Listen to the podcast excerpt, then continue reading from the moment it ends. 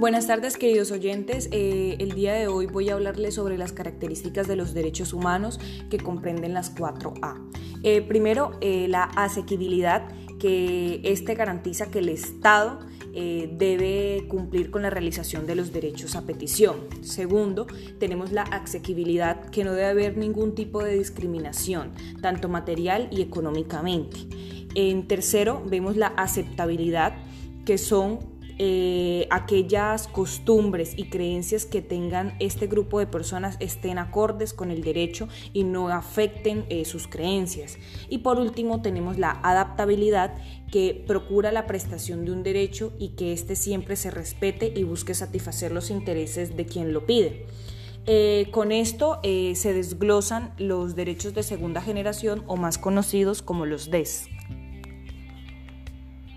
Ahora hablaremos de la definición de los DESC. Esta definición ha estado básicamente enmarcada en dos fuertes debates.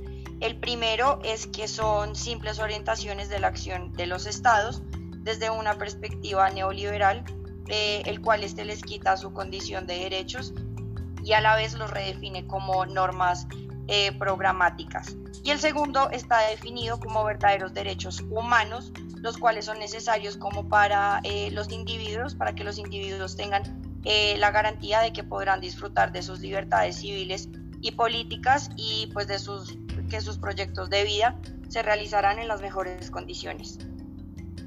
Continuando con los DESC, tenemos el contenido esencial de estos mismos. Eh, como primer eh, contenido esencial tenemos el núcleo esencial, que básicamente es la parte del derecho que, que, satisface a las necesidades básicas de su titular. Estos son los derechos subjetivos fundamentales que por acción de tutela eh, se pueden proteger.